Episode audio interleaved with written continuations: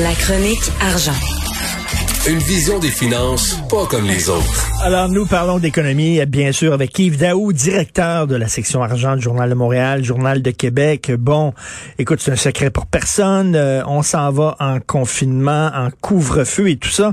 Et Yves, ça va coûter cher. Là. Tu parles de milliers de mises à pied à prévoir.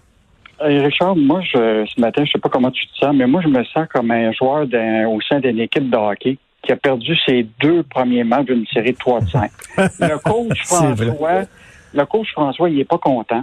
Le médecin de l'équipe, docteur Horacio, il était inquiet de la santé physique de son équipe. La foule crie au match vaccin, vaccin, vaccin. Et tout le monde s'attend à une conférence de presse où ce que le coach va dire couvre-feu ce soir. Puis en plus, confinement à certains joueurs de plus. Euh, euh, donc, euh, est-ce que, est-ce que, est-ce que, est-ce que le coach va dire la POC roulait pas pour nous autres? Euh, mais ce qui est plus inquiétant, c'est qu'il va faire le confinement de quelques joueurs importants, tu sais, Joe Manufacturier, Joe Commerce, puis Joe Construction, parce que les scénarios de qui sont avancés là, sont quand même inquiétants. Écoute, la fermeture complète de la construction, la fermeture des entreprises manufacturières, comme ça avait été au cas de, printemps, il permettrait à certains manufacturiers qui produisent des biens essentiels de poursuivre euh, certaines activités. Euh, prolongement, évidemment, du commerce de détail. Euh, puis, euh, bon, le seul bémol qui pourrait être intéressant, qui permettrait la cueillette, on en avait parlé, là, euh, de la marchandise de à l'auto pour certains produits non essentiels, pour certains commerçants. Donc, c'est ça, ça va avoir des impacts clairs sur les, les, les mises à pied. Puis, je te donne l'exemple qu'on a ce matin. Parce que Jean-Michel Genois, notre journaliste, et Julien mm. McEvoy ont été rencontrer des, des, manufacturiers, des manufacturiers puis des entrepreneurs en construction hier. Oui. Il y a, il y a, il y a un gars là, de Sébastien Daudelin, qui est président de Rotoplas, une PME là, qui fabrique des pièces en plastique sur mesure là, pour les hôpitaux puis toutes sortes d'objets. Lui, dans la première phase, il avait dû, pendant cinq semaines, réduire euh, complètement ses employés. Il avait mis à pied 48 employés. Il avait roulé avec 10% de, son staff hmm. euh, ou de ses employés pendant cinq semaines. Mais là, s'il arrive la deuxième, euh, le deuxième confinement, il va être obligé de procéder aussi à des mises à pied. Donc, dans le secteur manufacturier, je te rappellerai, dans la première vague, on avait perdu 114 000 emplois. Dans la construction, 108 000. Euh, commerce de détail, 100 000. Donc, dans la première phase de, du, la première confinement, on avait perdu 556 000 emplois.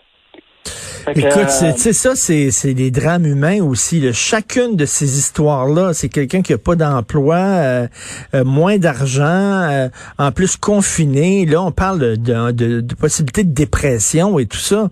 Écoute, j'ai connu, moi, un, gars qui avait une petite business. Il a, il a mis sur pied une petite business et ça allait bien, puis ça commençait à démarrer, puis ça allait bien ses affaires. Est arrivé la pandémie. il a tout perdu sa business, puis je suis désolé de le dire, mais c'est enlevé la vie. Il, est tombé en dépression, puis c'est enlevé la vie. Combien de drames il va avoir comme ça, là? Mm-hmm.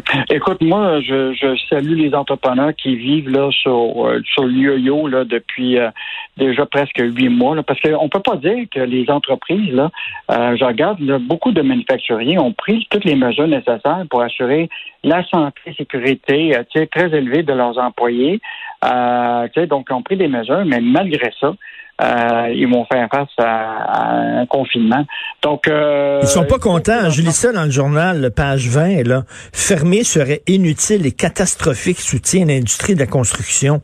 Ils sont pas contents. Non. Mais en fait, l'idée, c'est qu'on va voir c'est quoi les, euh, les mesures ce soir, parce que tout le détail, euh, mais tu sais, il va-tu permettre la construction euh, dans le secteur résidentiel, unifamilial, par exemple, qui va permettre à trois, quatre ouvriers comprends-tu, de finir des maisons de construction, mais les grands, grands chantiers où tu as beaucoup, beaucoup de travailleurs, euh, est-ce que ça, ça risque d'être fermé? Euh, puis je te rappellerai aussi qu'après la première vague, tu te rappelleras qu'il y avait beaucoup de manufacturiers dans le secteur de la du bois qui avaient arrêté aussi. Ça avait créé une pénurie au niveau du bois puis des matériaux. Puis là, ça avait fait monter en flèche le, prix du, des matériaux ben on, va, peut-être revivre ça encore. Là. Donc, la construction risque de coûter plus cher. Écoute, parce que, tu sais, ça, ça allait pas si mal. Tu t'es, tu t'es promené à Montréal. Il y a beaucoup, beaucoup de grues hein, quand même à Montréal. Il y a pas mal de chantiers de construction, surtout dans le coin de Griffintown et tout ça. Là. Mm-hmm. Ça construit. Oui, mais on avait dit hier, là, on disait que déjà au dernier trimestre, là, avant qu'on annonce ce soir pendant le confinement, on avait récupéré à peu près 97% des jobs. Hmm. Et là, on s'en tourne en confinement. Là. Ça, ça veut dire que en tout cas, on, ah. attend le détail de 17 heures, là, le, gros match de hockey ce soir, puis la conférence de presse du coach. Euh, j'aime bien ta j'aime bien ta métaphore, je, je la vois là, c'est très bon. Écoute, les douaniers qui sont impuissants à faire respecter la quarantaine. écoute, euh, tu, sais que bon là, le ministre Garneau va euh, faire une conférence de presse aujourd'hui pour annoncer justement toutes les mesures qui vont être liées à, à compter de, ben, dans le fond de, de, de, demain, là, que les douaniers vont s'assurer que les voyageurs ont passé le, fameux test de dépistage du coronavirus avant le retour au pays.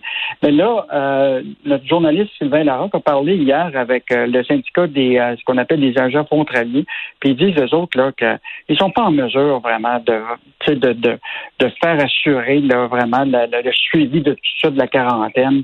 Puis ils disent qu'ils seraient capables, eux autres, de, de, de faire ça, mais ils n'ont pas le pouvoir de le faire.